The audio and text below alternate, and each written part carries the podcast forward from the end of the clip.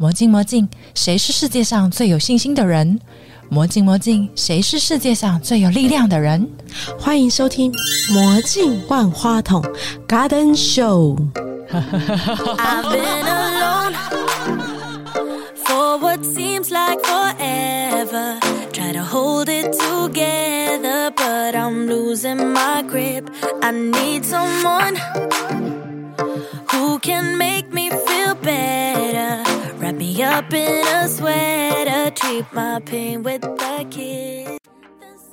当你穿错一套衣服的时候，事实上你不会快乐的。我喜欢看到舞者穿上我的舞衣的那种笑容，那表示这套衣服对了。其实，因为你合作过这么多的选手，像你会去主动开发客户吗？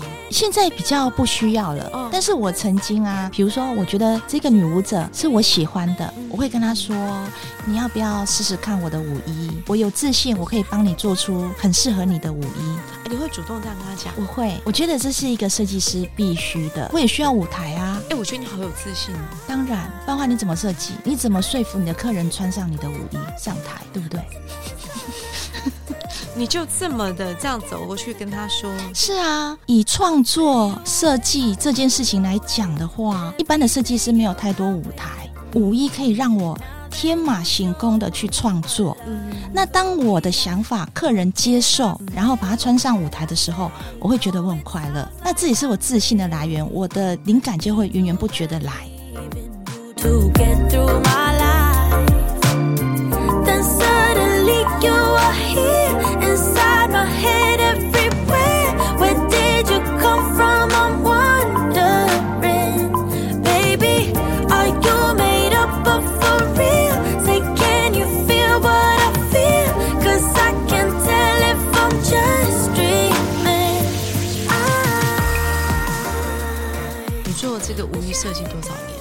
呃，大概有十五年了。之前为什么会进到这个领域？所以你是学服装设计的，我读书的时候是读服装设计，但是我毕业的时候是在食品公司上班呐、因为那一家很多很远、是欸。因为我跟你讲，这就是一个很世俗的观念呐、那个时候我有机会进到一家上市公司去上班，可是那时候其实，在里头是有负责设计类的工作吗？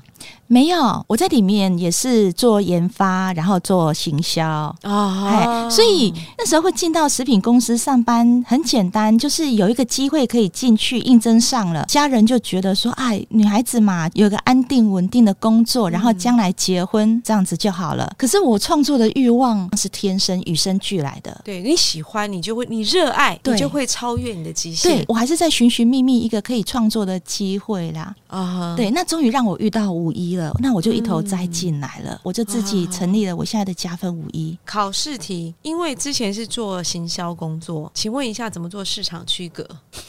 你要找到。你的新蓝海是什么？你的受众是谁？我跟你讲哈，这个你要找到你的 target，对不对？啊这是第一个嘛，对对不对那当然，设计这种东西的话，你要赶快建立你个人的风格。每一个设计师、每一个品牌都有他的风格。我觉得我比较占优势的是，嗯，我可以听得懂客人说的话。比如说，客人他想要呈现什么嗯样子，我是可以帮他表现出来的。所以你是那个解语花就对了。我是女人的解语花吗？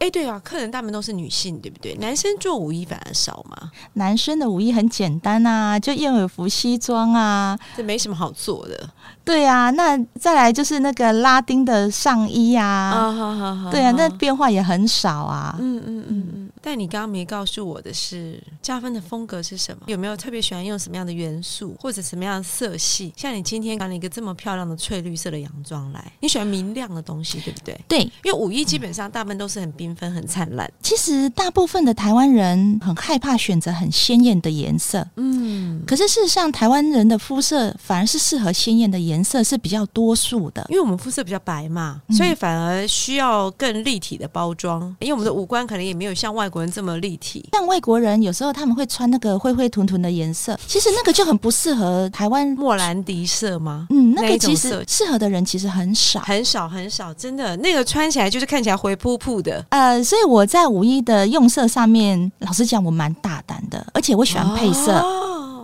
所以你最喜欢什么颜色的搭配？几个组合来讲一下古东玉老师最近的这一套嘛，啊？从深桃红一直到粉红色，上面又有水蓝色，一般人很难把这三个东西融合放在一起，是这个，其实要掌控的就是比例的问题，比例掌握的好，东西看起来协调，你用什么颜色都无所谓。其实我觉得应该是说，台湾的环境会让大家变得比较保守。是那比较保守，这句讲实话，不管哪个领域都一样，就是美感的训练是不足的。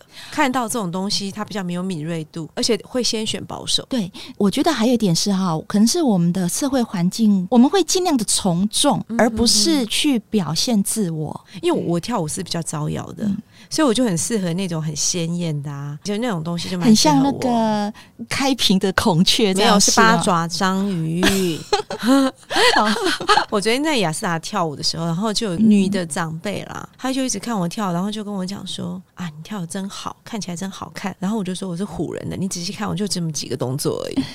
我可能已经被训练到知道怎么样去表现它，做舞衣也是这样子哎、一样的意思。其实你看，我们有每一套衣服都有不一样的变化，可是也就那几个基本功。你讲到基本功，我就心虚了，因为最近很少练习，因为我前阵也休息六个月嘛。嗯那，休息六个月，我就只好就是看那个影片，然后内化在心里，假装自己有跳了。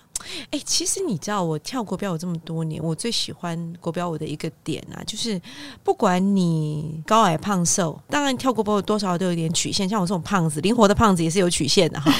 就是你在跳舞的过程啊，你很享受当下，然后你去诠释那个舞蹈，即使是一样的舞序或者一样的舞步，可是每个人跳起来真的都不一样。对啊，所以，所以这代。表一件事情是，其实如果你很享受舞蹈的时候，也就是你最能够展现自我的时候。我觉得别的舞不见能表现出来，可是国标嗯非常的明显。但是你也是喜欢看这样的舞蹈吧，你才能够去设计这样的舞衣啊。一开始我喜欢舞衣，是因为它给我很大的空间创作。嗯你看，我们一般的时装其实不可能每天穿一个蓬蓬裙出门嘛，对不对？嗯哈、就是太累赘了。你也不不可能弄两个大飘袖这样子出门嘛。就可是五一真的给我很大的一个创作的空间，所以我一遇到五一我就爱上。我这十三年呐、我的生活除了吃饭跟睡觉，剩下的时间都是给五一的。他是你的爱人同志，哎，真的哎，跟我们家宠物一样，是我的爱人同志。你你形容的很贴切。对啊，嗯因为因为你一直很想要去修改它，再赋予它生命啊。嗯而且你看见舞者穿的时候，你会非常开心。还有我想说的是哈，其实五一是有灵魂的。嗯，遇到五一的时候，我就觉得我在我的生命里面已经找到一个归属了。来来来说说你的贵人们。这些选手里面，我知道有几位选手的表现是非常突出的，是然后他都选择了加分五一嘛。我最先开始遇到的是陈延君，Anita，他在台湾冠军这条路上，我们两个是在一起的，我们分工的非常好。他专心在他的技术、他的比赛上，我就是专心的为他设计五一。一开始的时候，其实我技术也没有那么成熟，他很有耐心，他就是会一直跟我解释，让我理解说我做出来的衣服必须让他穿起来是什么感觉，在赛场上是无后顾之忧的。嗯，我的技术是这样练起来的。后来我就陆续认识了东玉嘛，啊，冬玉跟他们也蛮好的。是啊，嗯然后还有安娜，台湾的前三名。对，我们几个女生其实处的很好，我们都是属于那种哈会去追求自己的人生的价值跟目标的人，我们不会随波逐流。其实我从他们三位身上学到很多，我也很高兴有三位这么优秀的女老师，在我这个事业的路上陪伴我。我们的缘分应该是好几世就累积下来的。应该说，我觉得这三个人都是很有 sense 的啦，就是说也很尊重设计师的角色，这样子。然后我们几个女生，我们有一个共同的目标，就是我们会去想要实现我们的人生，我们想要追求我们的生命的一种丰足跟成就感。安妮塔、安娜还有东玉，跟他们三个人是互相扶持在成长的。嗯嗯嗯嗯，尤其是安妮塔严君，他在台湾冠军这一路上，嗯他就是一直都是穿我的舞衣嘛。他非常的帮助我，他一直想要让我了解你做的舞衣必须让我穿起来是什么感觉，嗯我才能够很放心的在赛场上跳舞、比赛。嗯因为一开始的时候我没有学，我学舞这是这两三年的事情，嗯嗯，所以那时候我体会不到一个舞者的感觉。我觉得我已经尽力了，为什么你还要我修改？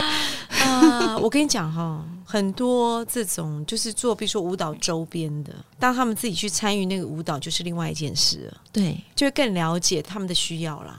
是他们的心态，他们想要的那个心态是什么？对对我问一下，你知道当时啊，你还引进了一批俄罗斯的舞衣，我有一位同事啊，他是负专门负责国外的业务，他自己跳拉丁，所以他有注意到俄罗斯这边的练习服，他觉得质感，哎，老实讲，他们的非常好，非常好，对对，跌破我的眼镜，老花眼镜摔断很多只，而且我卖的非常好。一定卖的非常我只要好，因为单价并没有真的非常高。之外呢，它的质料真的非常好，剪裁对。各方面都很好，是是是。我只要一进进来哈，几乎都是我一 po 上脸书，马上就有人买走。真的，走。我觉得卖舞衣，当然除非你那个客定啊，从商业层面去考量，那些练习服其实赚不了什么钱呢、我的公司我的人力没有用在做练习服这一块啊，所以我就必须要进借外力，对我们做练习服做的很少，除非是有客人他想定做，那我就会跟他讲说，好，我帮你定做，那你这个板子我要留下来，我可能会多做几件来卖。你知道吗？我就是因为你帮我做那个练习服，做一件红的，一件绿的嘛，我后来红的那件不见了，哀伤到不行。红色的那件是我最爱的。哦，真的、哦，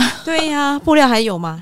哎、你知道一件好穿的练习服啊，真的会让你上课的时候很愉快。真的非常，而且因为我刚好我喜欢那个版型啊，你也知道嗯那是本来就是设计师的衣服，我很喜欢。哦，我只要穿那一件，我心情就非常愉快。接下来可以再做几件，我收集了一些布料，我有收集布料的习惯，练习服哈，其实它背后的市场是很大的。非常大。但是我现在遇到的问题是，因为我们还是很坚持，我们是在台湾制作，我们没有去引进大陆的五一来卖。台湾制作的成本就是高，但是你那些俄罗斯不是吧？就直接进口嘛？。对，俄罗斯是直接从俄罗斯进口的。可是你不用担心啊，你直接做市场区隔啊。对我们有做过行销的人都知道，以你的正式的五一来讲，好几万，嗯如果连练习服几千块他都不会买的话，那就不用考虑这样的客群了。我我这样讲对吗？大部分来说是的，对吧？是，所以我的客人在买练习服很爽快哎、我们的客人对于那个练习服的价位，他们都是可以接受的，而且他们很重视衣服的质感跟触剪感裁，对。那个手摸上，他们手都不是像我这种粗的手，他们都是很细的手。Kelly，你知道吗？我自己上课的时候啊，我的那一套练习服已经穿好久了，我一直都穿那一套，不是因为我不愿意换新的，是我太喜欢那一套了。这是原因之一啦。还有另外原因是我们做出来的练习服马上就被抢光，马上就被买走了。所以很多客人都说啊，要来我们台南的公司看五一，他们以为有一个很大的对展示没有间，然后说一个修怎么可能？啊？俄罗斯的我们一进口进来、啊，就马上卖掉了，就马。上卖完了，我没有任何库存，我的库存非常的少那你下次可不可以库存一下？啊，我很想，好不好？那我要多增加很多人力、哎，没有，嗯你可以尝试做电子网络上面的行销。嗯，我讲的是有系统的上架，我其实是有一个网站的，但是我们你不要做自己的网。站，你借别人的网站。其实做五一这一块哈，一直都还是一个很传统的做法，比如说就是接单，然后定做生产嘛。那现在就不需要了嘛，因为现在老实讲，嗯我每天被客人追着，你什么时候可以交货给我？这样子，忙死了对。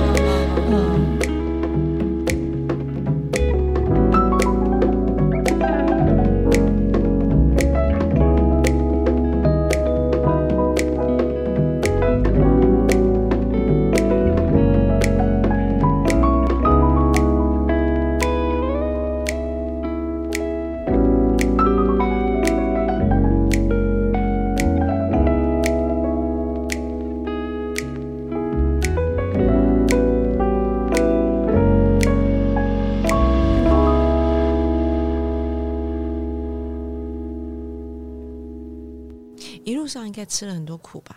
当然啦、你知道我刚出来的时候啊，我觉得我简直是在夹缝中生存。那时候我同行的前辈做的非常好，那时候已经有好几家，大概有三家四家品牌力都很强了。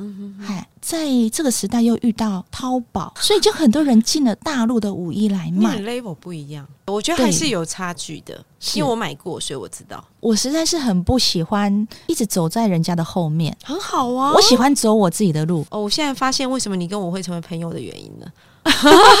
没有，我觉得这不是骄傲或高傲，是我们对自己有一种期望跟期待值，可是跟别人没有关系，这是我们对自己的要求。是。《孙子兵法》里面有一句话叫做“知己知彼，百战不殆”。这件事情我做的是非常不好的，因为我从来不会去看我的同行在干嘛，然后我永远在想我要干嘛。我大概十三岁的时候，我就很清楚我自己，我不是一个通才，我只能够找一件事情把它做到专才。嗯，所以我从十三岁我就一直在寻找这个可以让我成为专才的这个位置。专才跟通才的定义是什么？我们一般讲通才跟专才的概念是不一样的哦。通才就是，哎，你看有些人很厉害，什么事情都会。嗯哼，他有很多身份，他可以斜杠，但是我不行啊！我知道我，我只能专注在一件事情上面，把它做好。哎，我觉得一个好的设计师的培养啊，你刚刚讲，当然你可能对客人的敏锐度、你的贴心，或是你去观察，甚至你最后跳下来跳了这个舞对之外，你还要有什么样？你必须要像八爪章鱼一样有特异功能呢。我本来就是设计系毕业的嘛，所以设计我已经有知识了。我在这个过程，我遇到最困难的就是一开始我可能我是自己做，我自己亲手做这些舞衣。后来生意越来越大的时候，你就没办法亲手做，你要找到有人来帮你做嘛。QC 就变得很重要了。我曾经遇到一个最大的困难，就是我怎么再复制出一个李嘉芬？哎、这真的很难，好不好？是啊，后来好，我就开始应征很多的设计系毕业的学妹进来。嗯好好好我学会一件事情，我不是在复制李嘉芬，我是在观察这个人的专长，把他培养成属于他自己的设计师。我每一个学妹都有他们自己风格。你是那个脑袋，你是那个核心，你是那个身体，可是你要找左翼跟右翼，他也没办法成为你、啊。我跟你说，你刚有个比喻很好。我的这些学妹哈，有些人他是有潜力成为老鹰的，有些人他可能是一只麻雀。但是你要知道，这两种鸟是必须同时存在的啊。麻雀有麻雀的功能，老鹰有老鹰的功能啊。那我可能就是一个孔雀，我不能硬要老鹰变成孔雀啊。你现在底下的设计师，你觉得有没有什么特别吸引你的专长？你会留下这些员工，或者找到这样的团队，一定是他们有吸引你的特质。我们里面的人哈，每个人都有自己的专长。有些人就是非常会车缝。我有一位老师傅，他十五岁开始车缝，到现在大概有六十岁、五十几岁、六十岁的年纪了。你看他一辈子都在车缝。还有两位，他们其实已经到了设计师的等级了。啊他们对自己的设计是非常有想法，以前听我的，现在不听我的了。啊 现在他们有他们自己的想法，他们会跟我说，他们希望应该要怎么呈现这个作品。那我就要给他们机会啊。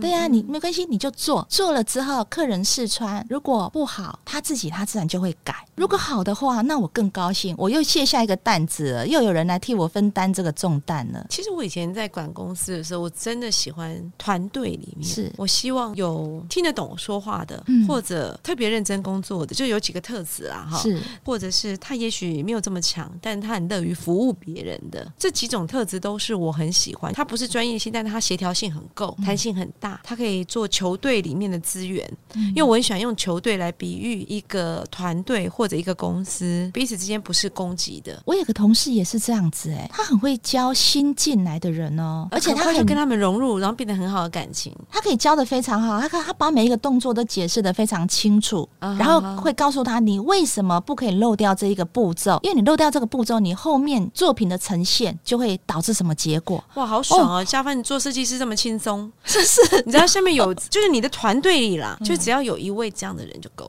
他就核心哦。我会在旁边观察，老实讲，我很欣赏，而且我很骄傲，这种人居然在我的团队里。我也是，我如果遇到很好的，或是我觉得他有一些特色跟风格的，我就会很开心哎、心。你会觉得自己很有眼光，对不对？。对，这还是重点呢、而且我跟你说，其实人和人相处哈，难免都是磕磕碰碰的。我每次看他这样表现很优异的时候，我就会想，哦，还好他哪一次惹我生气的时候，我没有把他 fire 掉。像我之前可能能会，可是我这几年我觉得我比较不会，因为他跟我磕磕碰碰把他 fire 掉。嗯我觉得我的度量算是大的，但是我反而不能忍受是不沟通这件事。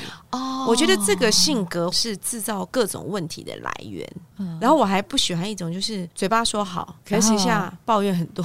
我很怕这种人。我觉得就是你说好了就不要抱怨了。你既然已经答应了这件事，你就是使命必达，赶快把它做到。因为我也是这种人。我以前在万花筒发生一件事情，是我不小心打开那个电脑，然后有人的赖没关，然后那一阵子因为我都请大家帮我擦那个把手嘛，都三遍以上，因为怕有那个感染的问题嗯。这是要很小心，因为只要有一个人染疫，我们就非常的麻烦。是，我一直以为我这样的处理是让大家都觉得 OK 的，嗯就你知道，直到我看那个 line，其实那也是导致我最后决定店结束的关键原因。嗯看到第一句，我就去往下拉看，我决定把它看完，然后我通通截图下来，全部在骂我，所有里面没有一个人不在骂我。居然骂我的原因是因为我叫他们做这些事，哎，我是为了保护所有的人呢、Kitty，我要跟你讲是哈，你在万花筒那段时间，你比较辛苦跟吃亏的是，第一个你遇到疫情，所有的管理方式跟我们正常的管理方式完全是不一样的没。办法，所以员工一下子要接受，你要知道他们工作量增加了。有时候你把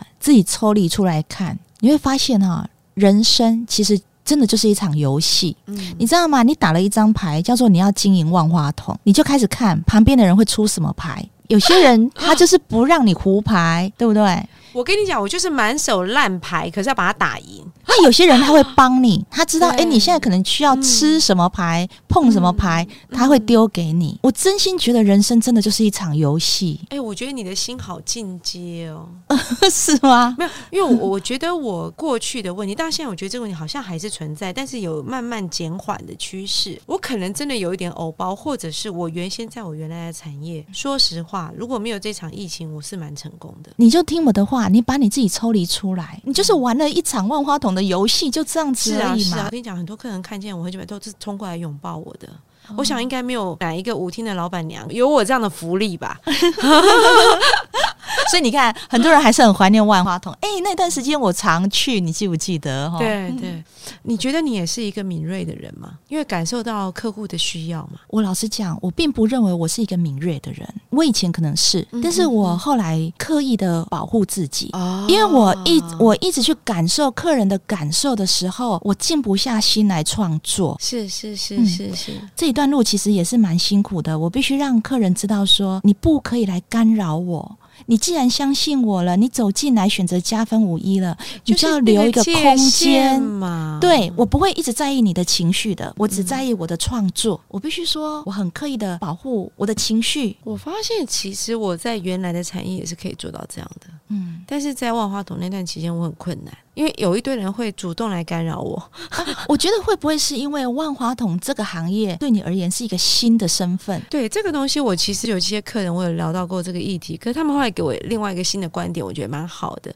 他说 k a t i e 因为你以前做的工作叫 B to B，嗯，我真的就是对大公司的人，然后我很习惯去跟这些代理商合作，然后建立合作关系。可是我并不需要太多的去 social，也不需要太多的去建立友谊的关系，因为我跟所有人都可以画一条线，因为我们是公司对公司。可是，在万花筒的时候，更多是直接跟客人的交易，哦你理解我意思吗我？知道，但是我在这里头，我的确我承认，就是说我有踩到地雷，但是我也不得不承认，就是上帝总是会帮助我们这些心地善良的小朋友。我也在当中遇到很多的好人，我一直有这种感受，就是哈，每一件事情的发生，在人生中，我们做任何一件事情，其实它都不会是白费的。虽然嗯最后万花筒结束营业了。嗯但是你一定从中学到很多事情，而且你的生命又累积了 这个经验，你知道吗？因为我也是属于很乐观的，我的本质非常乐观，就是我认为一定有很坏的事情才会遇到很好的事情。我我可以跟你分享一件事，就是我其实是做国际行销工作很多的人，但诚实真诚的讲，写英文可能还可以，但是要我去讲，因为毕竟比较少讲，而且很依赖翻译。因为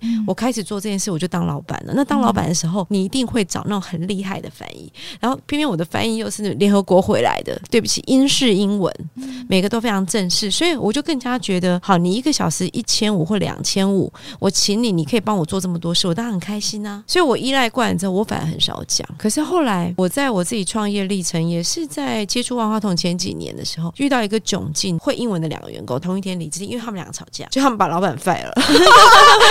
其实跟我根本就无关，他们两个因为吵起来真惨，一天之内两个会讲英文都不见了。其实我真的很慌张，我骗你，我的焦虑跟烦躁就跟我昨天晚上跟你聊天一样，我就很烦躁。可是呢，我就是永远有一种个性，就是不能认输。于是我就认为上帝关了我两扇门，一定会给我开一扇窗。我就做了一件事情，是大家万万没想到的。我决定找翻译师合作，我不要自己去找员工了。我想要翻译社了不起，薪水 double 嘛。可是加上我的计划专业能力，我们两个应该很快。就我告诉你结局是什么，终极结论之后，我在一个月之内就搞定了另外一个人事。重点是我本来请这两个员工的薪水加上后备的资源加一加，两个人哦加起来，我大概一个月要支出十五万左右。可是我每个案子还是要等很久，等他们消化、吸收、沟通嘛。那后来我用了这个翻译之后，他我们两个搭配，他们一个月做完，是我们半天就做完了。我后来从那个故事上告诉我，我以前都会去同情弱者，或者是说我一直很想要培养新人，想要自己人。自己人这件事的定义框架界限了我，你忘记了外面有很多高手跟强将，也就上帝跟我说，你就是得把自己人的框架给敲碎了嘛。所以我因为破除了这个自己人，于是我做了一件事情，就是我找到翻译社求助，就一求助，我求助到一个高手，我们一拍即合。就我们俩一拍即合之后，居然发现我们两个出来的产值如此的惊人，我当时才发现什么叫强强联手这件事。在后头的一些选择上的时候啊，你举例出来你的贵人，嗯你，们未尝不是强强联手。我觉得每个人都需要舞台，舞者需要舞台，设计师也需要舞台啊。舞者的舞技就是我们的舞台，我我要找到好的舞台来呈现我的舞艺。哎，来正式讲一下你这个舞会的名称好不好？这个舞会因为是我跟陈龙孝老师合办的嘛，那分别都有支持我跟支持陈龙孝老师的来宾。当天下午的师生赛，我们就取名叫加分杯，嗯，就用我加分五一这个名字来命名。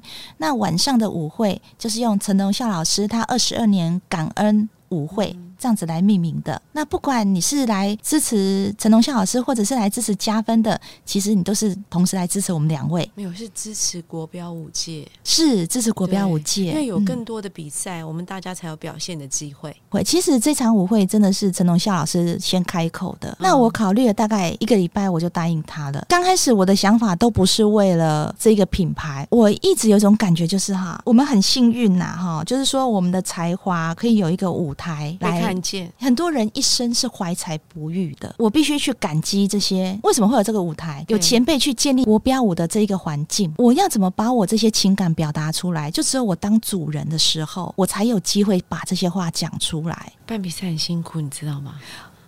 对呀、办比赛真的很辛苦。非常我们到处去很琐碎，而且你要找赞助嘛。我现在发现他是桃李满天下。跟他办了这场舞会之后，很多人都来跟我说：“ 哎、我曾经是那个陈龙晓老师的学生。”这样，哎，你不要看他这样，很像很调皮啊，很那个，他是一个非常体贴的人，而且观察细微。办舞会的这个过程，其实他教我很多事。这件事情之后，我真的觉得他是一个很有智慧，遇到很多事。对，这过程发生很多事情哦。